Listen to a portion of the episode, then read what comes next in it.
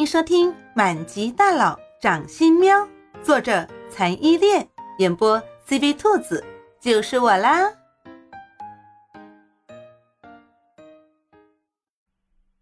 第四十三章，猫喵喵是不是吃错药了？这不可能，它绝对是修行了不下五百年的猫，不可能出生只有几天。这回轮到王爷爷情绪激动的反驳了。爷爷，猫喵喵真的出生不到两个月。它的猫妈妈上次我去处理它原主人公司的事情的时候，我还看到过。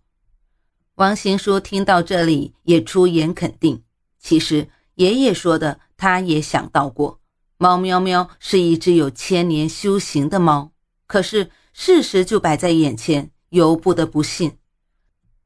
猫喵喵听得有点腻，他觉得。就仙魔两界的事情还比较新奇，剩下的争论他是否从仙界来的，而且是否有百年、千年修行的猜测，真是无聊透了。他就是一只普通的小奶猫，有什么好争的？情况好像马上又陷入僵局了。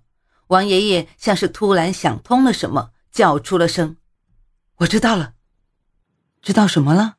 叶慕林和王行书两个人几乎异口同声地问：“如果不是猫喵喵自己修炼了百年的话，那应该就是吃了某种仙丹。”王爷爷说的时候十分的肯定，他博览古书，知道的自然比叶慕林他们多。所幸他的思维没有陷入死胡同。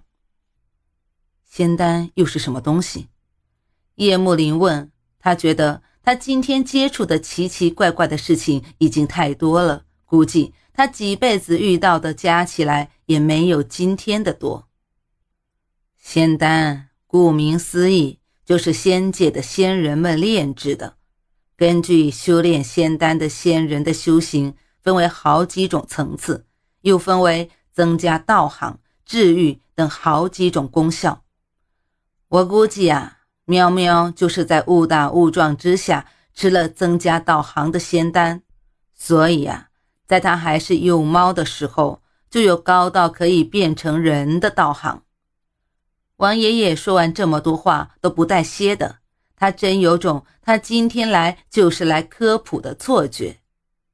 那您知道是什么仙丹吗？大致理解了仙丹的概念之后，叶慕林又问出了一个关键性的问题。这个啊，我也不清楚了。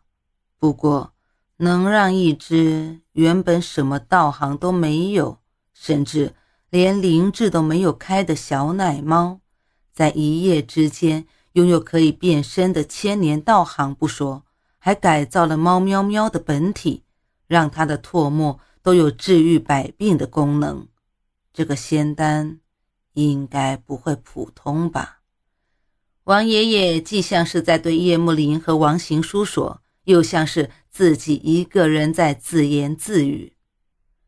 王爷爷是想到了猫喵喵误食的仙丹，但是他打死也想不到，猫喵喵当巧克力误食的仙丹，竟然是古书里面记载的超神一般存在的上古先帝拼尽最后一滴血炼制而成的龙饮丸。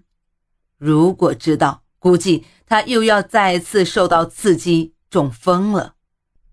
那要这么讲的话，猫喵喵会拥有这么多神奇的功能，归根到底，说的通俗一点，王新书说到这里，眉尾不自在的抽了一下，就是他吃错药了。叶慕林替王行书说完了接下来的吐槽点，他的嘴角也微不可见的抽了一下。三人一起转头看听得懵懵懂懂的猫喵喵，猫喵喵尴尬的干笑了两声。好吧，他现在才知道，原来他那天晚上吃的那个超级好吃的巧克力丸，竟然是一种很牛逼的仙丹。三人都有无语望天的冲动。这只小蠢猫运气是有多好，连仙丹这种普通人连听都没有听过的东西。他还能误食到，这运气真是各种逆天呐！